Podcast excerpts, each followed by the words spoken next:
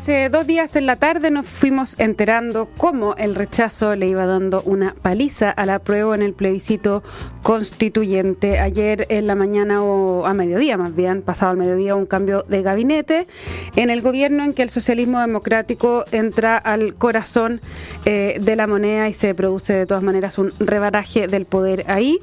Y hoy ya en el Congreso se empiezan a generar los primeros atisbos de un eventual acuerdo para un nuevo proceso constituyente en Chile. ¿Por qué hago este resumen? Porque recién es miércoles y vamos a comentar de toda esta vorágine política aquí con Arturo Fonten y Pablo Ortúzar. Bienvenidos a Terapia Chilensis. ¿Cómo estás, José? Muy bien, muchas gracias. ¿Tú? Muy bien. Hola, hola. Hola, Pablo. Pablo Ortúzar, desde Edimburgo. ¿Cómo estás? Muy bien, esta vez estoy en, Manchester porque tenía un, Ah, congreso de, de teoría política. Si hay ruido, es eso. ¿Y eh, teoría Ya. política y te preguntan sobre qué está pasando aquí? Ah, sí, mu- mucha gente estaba muy con grandes expectativas, los, los canadienses, los franceses, eh, muy, muy sorprendidos de lo que pasó. Expectativas más bien de que ganara la prueba, es de, son de los extranjeros que no pueden creer este rechazo. Claro que no, que, que hizo, pero bueno, que cómo, qué, pasó Pa- para ellos. O sea, parece que la convención se vendió mucho mejor afuera que adentro del país, porque había mucha gente convencida que estábamos en camino a algo muy, muy de primera línea, digamos. Ya. O sea, eran más de la línea de, de Petro. Viste que Gustavo Petro tuiteó que Chile volvía al pinochetismo, etcétera, etcétera. Mientras que The Economist decía que eh, había ganado el sentido común. Dos lecturas bastante divergentes. Sí, do- dos días antes a Petro le habían volado ocho militares los terroristas. Entonces, bueno, mejor que se quede callado, trabaje en su país, yo creo. en fin. Pablo Ortúzar, eh, bueno, ¿cómo, eh, ¿cómo ves tú estas 48 horas en que todo cambia, no? Sí, es un, es un vuelco muy importante y yo creo que también es muy importante que, que tratemos de entenderlo. Eh, y ahí la derecha y la izquierda están parecen estar en una gran falta, yo creo. ¿En qué Eh, sentido? Porque por, eh, por un lado, eh, el, el discurso del presidente dio a entender que aquí había un problema de, de velocidad, pero no de dirección en las reformas y en los cambios. Eh, como si el problema hubiera sido apresurarse demasiado y nada más. Yo creo que la, la izquierda necesita una revisión de, de su fundamento ideológico, es decir, ya es un tema de, de dirección, de qué es lo que ellos quieren para el país y para dónde lo, lo están tratando de llevar. Eh, y, la, y la derecha eh, cayó algunos de ellos en la, en la tentación de pensar que esto era un triunfo de la derecha, que es el mismo error que cometió la convención de pensar que el 80% de entrada era un triunfo de la izquierda, una especie de cheque en blanco. Eh, las cosas que ha dicho Chaguán a mí me parecen aterradoras. Es muy necesario que la derecha maneje, eh, logre, digamos, conversar con el gobierno por manejar eh, por hilos separados lo que es la continuación del proceso constitucional y las labores propias de la oposición política. Pues si, si, si se siguen mezclando estos dos, estos dos carriles, que, cosa que es muy tentadora y además en algunos casos muy difícil de separar, eh, nos vamos a meter en, creo yo, en problemas mayores. ¿Qué, qué es lo que te eh, eh, incomodó tanto de lo que ha dicho Chaguán? La, la idea, por ejemplo, de condicionar las conversaciones respecto a la continuidad de la del proceso eh, constitucional Mm. A, a, por ejemplo, a las designaciones del gobierno en las distintas carteras o a, a la, a la política que vaya desarrollando el gobierno en tanto gobierno. Es decir, hacer oposición eh, usando como moneda de cambio eh, la continuidad del proceso constitucional a mí me parece muy grave porque el compromiso de la derecha para mucha gente y, y- y la, mucha gente que votó eh, rechazo lo hizo asumiendo que eso era así, eh, fue que el proceso iba a continuar. Ese fue el compromiso y un compromiso con el país, no tiene que ver con las políticas que asuma o no el gobierno. Ahora, el, el, el tema de la reforma tributaria, eh, yo creo que uno lo podía prever, ¿no? O sea, eh, de hecho, en- había algunos socialistas que hacían ese análisis, decía, bueno, si gana el rechazo, la reforma tributaria se va a las pailas y eh, después del contundente triunfo de- del rechazo, la dan bastante por muerta. Me parece bastante natural que Javier Macaya, independiente de que nos guste o no, ¿ah? pero Macaya, Chaguán digan, a ver, hay que revisar también cuáles son las mayorías que tiene cada uno para poder sacar adelante los proyectos.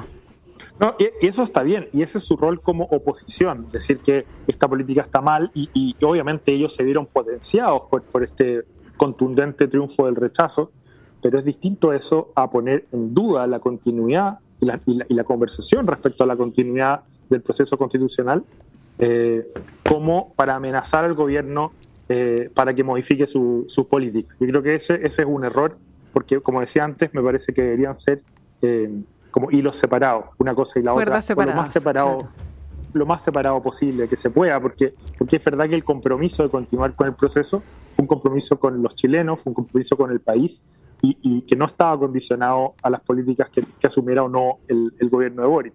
Ahora, por otro lado, y por lo mismo dije, eh, me, parece que la reflexión de, y la autocrítica que ha hecho la, izquierda, eh, incluso el presidente, que, trató de ser autocrítico y habló, digamos, de que esto era una especie de vanguardismo, etcétera, eh, no ha sido suficiente. Sí, porque no, no, no, no han aquilatado, no, no, han querido reconocer o, incorporar la derrota política importante y, eh, eh, la magnitud de la derrota política que significa para, para, la agenda que ellos venían trayendo y para las fases ideológicas de esa, de esa agenda que significa el, rechazo eh, por, por, tanta, por tanta mayoría. Ahora, eh, yo les quiero preguntar a ustedes eh, ¿cómo, ¿cómo, están viendo la situación que queda en que queda el Partido Comunista y la relación en que queda con el gobierno, porque el gobierno, eh, de alguna manera, el presidente Boric igual sigue caminando por este este mundo que por un lado al anunciar el gabinete dice y al anunciar el comité político dice aquí cambia la conducción política, pero al mismo tiempo dice nuestro programa sigue intacto, no vamos a retroceder y es lo que le está cobrando hoy día el PC, luego además de haber quedado desmejorado en la conformación del gabinete. Entonces, sigue transitando por un camino muy frágil, ¿no? Sí, eh, eh, sí, no, dale Pablo. No, por favor, por favor. No, eh, a mí me parece que efectivamente está caminando por un, por un sendero angosto y mm, la posición del Partido Comunista es incómoda. Obviamente ha quedado debilitado, ha tenido que ceder espacios. Eh, hubo este bochorno con el subsecretario, hubo otro nombre que también parece fue vetado antes de que se concretara, claro, pero lo del, subsecretario tiene que haber sido muy doloroso. Y, claro, la pregunta es, ¿qué posibilidad hay de que una coalición ahora tan amplia trabaje en forma consensuada, ¿no?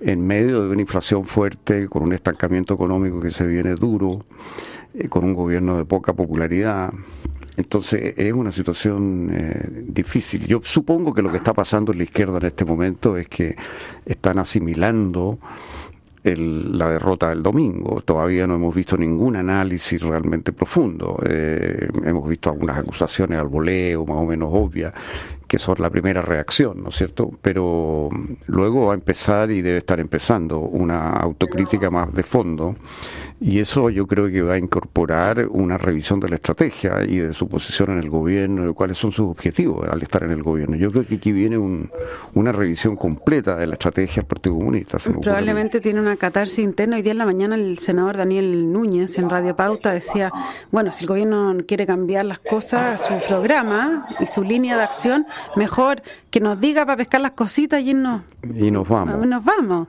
Eh, bueno, después fueron a ponerle baño frío a las declaraciones, porque no, no, no, ¿cómo, cómo va a ser posible? Pero eh, de todas maneras es una discusión. Sí, yo creo que internamente tiene que haber una revisión profunda de qué pasó en la convención y, y, luego cuál es su relación con el gobierno y hacia dónde va Boric, porque a mí me parece que este, como tú dijiste al comienzo, este, este es un gabinete que está pensado para lograr acuerdos tanto en el plano constitucional como en el plano de las políticas públicas que el gobierno quiere impulsar. Yo comparto plenamente lo que dice Pablo, que son dos cosas que hay que mantener por cuerda separada lo más posible, ¿no? y en ningún caso condicionar una cosa a la otra. Pero el gabinete está pensado en ambos en ambas dimensiones para lograr acuerdos amplios. Yo creo que Carolina Toá es un muy buen nombre en ese sentido es una política inteligente, avesada, que tiene, tiene, tiene experiencia, y yo creo que tiene más o menos claro hacia dónde tiene que moverse, por lo menos en la parte de los acuerdos y del Parlamento, yo creo que va a haber un cambio fuerte respecto a lo anterior. De alguna manera esto significa una reivindicación del espíritu de la concertación y un dejar atrás, me parece a mí, la postura polarizadora, conflictiva, que caracterizó al Frente Amplio en la oposición. Pero es bien, eh, si uno no, lo analiza así en detalle, es bien tremendo eso, porque efectivamente, concuerdo contigo, eh, que es una, una vuelta, una vuelta de la exconcertación, pero el Frente Amplio nace eh, sobre la crítica de la concertación, sobre la crítica de todo lo que representa la forma de hacer política, la forma de gobernar, la forma de manejar la economía, eh, no, pero, pero es que aquí, gobernando, ellos, se han dado cuenta que esa crítica moralista, ¿cierto?, a, lo que fue la concertación, eh, no se hacía cargo de, las condiciones reales y materiales en las cuales se hace la política. Y además no entendían lo que es la política, porque la política no es este, esta confrontación escatológica contra un enemigo que finalmente va a ser derrotado eh, en, en, esta lucha entre el bien y el mal, sino justamente buscar acuerdos, buscar componendas, eh, buscar, buscar que la vida sea vivible para la mayoría de la población y que haya paz. Eh, y, claro, si, aprendieron esa lección, creo yo que es muy importante que la incorporen como eh, y abiertamente, honestamente, porque el gran error de la concertación fue no haber sido honestos respecto a lo mucho que valoraban el orden postdictatorial en Chile. Y eso les pasó eso que usaron para gobernar después les pasó muy amargas cuentas eh, al final, creo yo.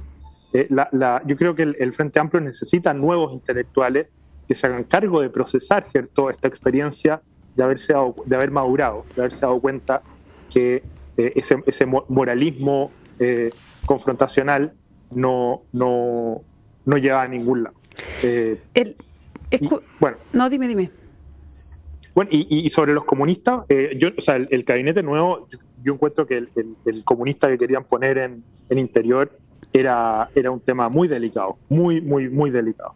Porque eh, este es un partido que, eh, que muchas veces ha estado reñido, ¿cierto?, con la seguridad interior del país y poner a un comunista en ese cargo a mí me parecía una provocación abierta, si es que no algo peor. Por suerte, bueno, lo, lo, lo modificaron. Yo entiendo que ese fue el precio que el Partido Comunista exigió para que todo entrara a interior. Después, dado el escándalo público, tuvieron que sacarlo y, finalmente meter a una comunista al, al, comité político. Pero, pero sí. que, lograba acuerdos improbables, como dijo el, presidente, refiriéndose a la ministra del Trabajo, y es Jara. es que la, única política pública que ha volado ha sido la de las 40 horas y efectivamente ella ha sido muy hábil en construir esos acuerdos y por lo tanto era una figura que estaba validada. Recordemos que los políticos peor evaluados en Chile de los tres políticos evaluados en Chile, dos son del Partido Comunista y uno es su presidente. Eh, el, Partido Comunista quedó en un muy mal momento ellos. Eh, la, estrategia que tuvieron respecto a la convención, ellos son los principales responsables de polarizar la convención, le, explotó en la cara y ahora, bueno, vamos a, vamos a, eh, obviamente han quedado muy devaluados y han perdido mucho poder. Y eso se tiene que notar en el gabinete, se tiene que notar en las políticas del gobierno. Y el gobierno se va a inclinar y apoyar mucho más en el socialismo democrático. Ahora quiero quiero volver, perdón Arturo, mm. un punto que, que es lo que hablábamos de, de quizás esta como especie de, revancha, o sea, no, no es una revancha voluntaria, eh, sino una revancha de la historia quizá, mm. eh, sobre lo que está ocurriendo, porque eh, vuelve el socialismo democrático con figuras tan emblemáticas como Carolina Toá, que hay que verla a la luz de la historia. Carolina Toá eh, es hija del ministro Toá del gobierno de Allende, que fue asesinado. Carolina Toá eh, estaba al lado del dedo de Lagos cuando fue eh, el dedo de Lagos, el día que... ella, es la hija, la hija política de Ricardo Lago. Es la hija política de Ricardo Lago. Carolina Toá fue diputada, fue alcaldesa de Las Condes.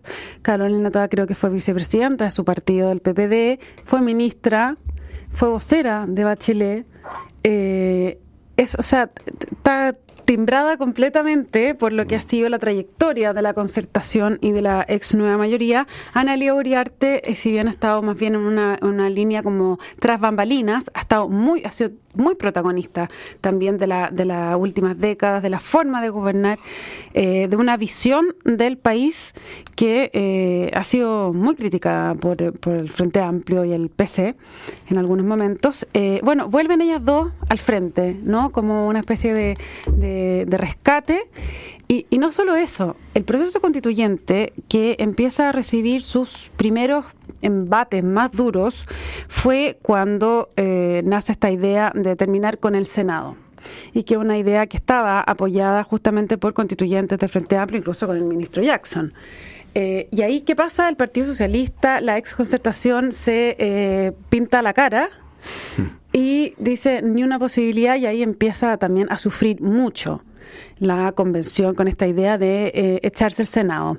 Bueno, vuelta a la historia, el proceso constituyente hoy está encabezado por el presidente del Senado, Álvaro Lizalde, socialista, eh, y esta mañana, o sea, esta tarde, perdón, se reúnen en el Senado los dirigentes políticos eh, para empezar a sentar las bases de este acuerdo y nada menos que en la sala Jaime Guzmán, del Senado. Entonces uno, eh, no quiero recorrer, eh, recurrir, perdón, al cliché ese de como el guionista y no sé qué, pero uno se pregunta, ¿qué, qué está pasando? ¿No? O sea, las coincidencias son demasiadas.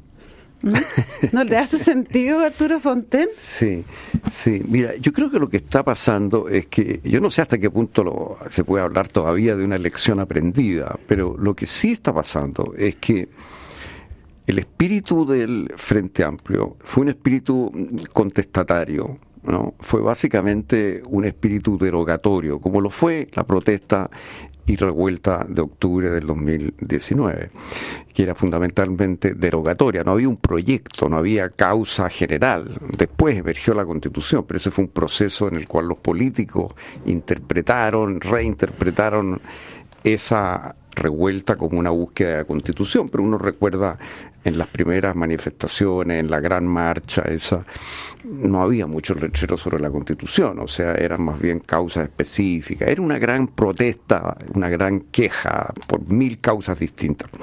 Bueno, yo creo que el Frente Amplio se construyó en gran medida desde ese espíritu de contestatario, de protesta, fue muy eficaz como opositor a Piñera, muy eficaz. Y la, el socialismo democrático, la ex concertación, como que cerró filas con ellos por razones estrictamente políticas, porque era una manera eficaz de oponerse a Piñera. Eh, en definitiva, cosa que nadie esperaba, Boric quedó de presidente, digamos, no era eso lo que se esperaba, era algo eh, que se fue dando. Pero a mí me parece que lo que ha pasado desde el gobierno es que simplemente se ha demostrado que esa, ese espíritu derogatorio eh, no permite gobernar. O sea, eh, para gobernar se necesita otra cosa. O sea, los grandes autores del Frente Amplio, como Ernesto Laclau, como la MUF, permiten hacer oposición, a lo mejor permiten, y lo hemos visto, llegar a la moneda pero no permiten gobernar porque no hay políticas públicas claramente asociadas a eso. Entonces tú ves que ahora que Boric está en manos, digamos, de, de, figuras de la concertación, Marcel, Toa, Uriarte, etcétera, digamos, ¿no? Eh, eh, esas son las figuras que pueden encarnar políticas socialdemócratas que son viables pero este, este espíritu así como redentor, contestatario, sirve en la oposición, pero no permite gobernar. Y yo creo que Boris sí se está dando cuenta de eso. Y se empezó a dar cuenta antes que los demás. Antes del domingo, desde luego, cuando nombró a Marcelo. Seguro. Pablo. Sí, o sea, eh, la idea de que, el populismo de, de la CLO, esta técnica para construir un pueblo y qué sé yo, que era esta vía construccionista hacia el pueblo, donde una élite vanguardista crea al pueblo y luego lo conduce a quién sabe dónde, se mostró falsa. Eh, se mostró falsa, chocó contra una tradición nacional de, por ejemplo, de un imaginario unitario, centralista, eh, chocó contra, contra un pueblo que no es un invento simplemente eh, desde arriba. Y mm, nada, yo, por eso digo que la, es muy necesaria una revisión de fondo de las tesis políticas e ideológicas del Frente Amplio. Porque, mm, y a mí yo no veo, al menos en el discurso del presidente, yo no vi esa, ese nivel de autocrítica. O sea, él dijo que había un problema de velocidad, pero que la dirección básicamente era la correcta. Yo creo que la dirección está equivocada, tiene errores sustantivos, y eso es lo que él debería revisar. O sea, que hay que pasar, él, él habló de habitar la república en algún minuto, eh, yo creo que no, no han logrado eso. No, no, han logrado ni habitar la República ni habitar el país. La, crítica que les dirigió Carlos Peña en ese sentido me parece muy precisa y muy adecuada. Eh, esta es una vanguardia iluminada, demasiado pasada a universidad y a posgrado, eh, pero, que, pero que no, no siente un especial cariño por lo que los chilenos somos, ni tampoco lo conocen demasiado bien. Y, ese yo creo que es el gran desafío que tiene por delante de alguna forma el Frente Amplio, construir un socialismo para chileno, un socialismo chileno, para, para, siendo caritativo, abierto, o sea, construido con cariño para la gente que habita nuestro país, sus anhelos, eh, sus valores, eh, sus eh, formas de vida. Eso es lo que le falta, creo. Oye, Pablo, ¿cómo, ¿cómo ves tú? Bueno, partimos del programa hablando de, de, que no te parecía esta actitud de la derecha de alguna manera intentar condicionar eh, el avance de las reformas del gobierno en el Congreso con el acuerdo constituyente. Eh, pero ¿cómo ves tú la reconfiguración que se da ahí? O sea, hoy día, por ejemplo, el Partido Republicano se empezó a desgranar eh, renunció el presidente del partido a la presidencia, no al partido, pero también hubo renuncias de, diputados al partido. O sea, ah, hubo un, remesón ahí y, y cómo ves también la relación que va a establecer Chile Vamos con el Partido Republicano ahora. Yo dije que antes de la, del plebiscito dije que si ganaba el, el, rechazo, una de las principales víctimas iba a ser el Partido Republicano porque básicamente esto le corta las alas a la ultraizquierda, pero también a la ultraderecha. O sea, si ganaba el apruebo, la ultraderecha se iba a ver muy potenciada, porque básicamente el resto de la derecha se la había jugado por completo por, por el rechazo. Eh, eh, eh, mientras que el, el, mundo republicano había sido más ambiguo, etc. Y, y, nada, pues yo, yo creo que eso es, es tal cual. hoy día el Partido Republicano explota, ¿cierto? Y, ¿Y eso, eh, eso porque hubo un, centro muy fuerte que estuvo con el rechazo? ¿Ese es el análisis que tú haces? Eh, eh, exactamente. O sea, las condiciones o el, discurso del rechazo que enganchó con, con el resto, con, con, la mayoría de los chilenos, no es un discurso extremo, no, un, no es un discurso de extrema derecha. Entonces, hoy día, creo yo, obviamente es mucho más atractivo para la derecha, para las, digamos, lo, que, lo que se llama centro derecha, buscar acuerdos con el centro, buscar, buscar consolidar esa relación con los sectores desvinculados de la democracia cristiana, del PPD, etcétera, etcétera, que, eh, que buscar este vínculo, digamos, con, con, el Partido Republicano y, sus tesis políticas, que además fueron ir más sobre, sobre Jimena Rincón y Cristian Barken que sobre José Antonio Cast. Absolutamente, creo yo. Sí, sí. O sea, de hecho eso se notó porque, porque de, la carrera cumplió el rol, a pesar de, él ser como claramente no, él no representaba al Partido Republicano, pero, pero su, su personaje de alguna manera eh, mostró la decadencia, ¿cierto?, de, un, como de, una, de, una posición política, esta paranoia contra el CERVEL, esta, esta cosa medio trampista, yo creo que fue derrotada eh, con el rechazo. Eh, y hoy día la derecha tiene muchos incentivos para reinventarse, tirándose hacia el centro y y abrazando ¿cierto? La, la herencia de la, de la antigua concertación, obviamente no sin matices, no sin críticas, no sin, etcétera, pero, pero en el fondo haciendo propia eh, esa tradición de Elwin, de Frey, eh, de Lagos incluso, eh, que es lo que es la forma en que en, el caso de Inglaterra los, los Tories, los conservadores se reinventaron a partir de la fragmentación de, los liberales o los Whigs eh, entre los que estaban a favor de la Revolución Francesa y los que estaban en contra.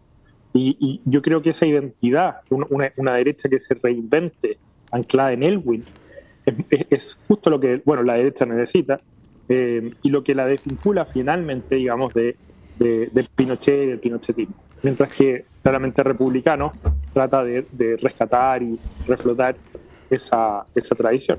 Sí, yo creo que la decisión se va a producir con respecto a si es necesaria o no una nueva convención o simplemente modificar la, constitución actual, que es lo que va a plantear el Partido Republicano. Sí, es que modificarlo. Justamente. Ahora, a mí me parece que hay que tener bien claro y insistir y repetir que quien triunfó eh, con ese 62% no fue la derecha. ¿ah? O sea, la derecha no, Exactamente. Eh, no, es eso. Y, y eso es un grupo muchísimo más amplio y entonces el centro tiene, tiene posibilidades. Yo creo que figuras como Walker, como Jimena Rincón, como Banken, fueron muy importantes en la campaña del rechazo y son bien representativas de todo un ala eh, que, hay que, que hay que subrayar. Sería muy peligroso que la derecha se sintiera Dueño dueña del banquete, digamos. Así es. No, por eso, esto no, esto no fue un triunfo de la derecha. No, no, eso está clarísimo. Es un escenario, es un escenario que le entrega la oportunidad de reinventarse eh, y encontrar una identidad y un camino después de mucho tiempo ahí en una ambigüedad que no iba para ningún lado. Eh, y, yo quiero, y quiero reiterar el hecho que lo, lo, hemos dicho, pero en la elección de convencionales votó un 43% de la población, el domingo votó un 86%. Ahí se puede, hay mucha lección que sacar eh, de ese. Exactamente el doble. De ese análisis. Pablo Ortúzar, Arturo Fonten, muchísimas gracias por esta conversación en Terapia Chilensis en este día miércoles. Les cuento que la transformación digital de tu negocio nunca estuvo en mejores manos. En Sonda trabajan para que disfrutes tu vida, innovando y desarrollando soluciones tecnológicas que mejoran y agilizan tus operaciones. Conócelas hoy Sonda Make It Easy. No se vayan de Radio Duna porque a continuación información privilegiada al cierre y luego sintonía crónica Junto a Bárbara Espejo y Rodrigo Santa María. Pablo y Arturo, que estén muy bien y a todas y todos quienes nos escuchan, nos encontramos mañana aquí a las 8 con más Terapia Chilensis. Buenas noches. Muy buenas noches. Buenas noches.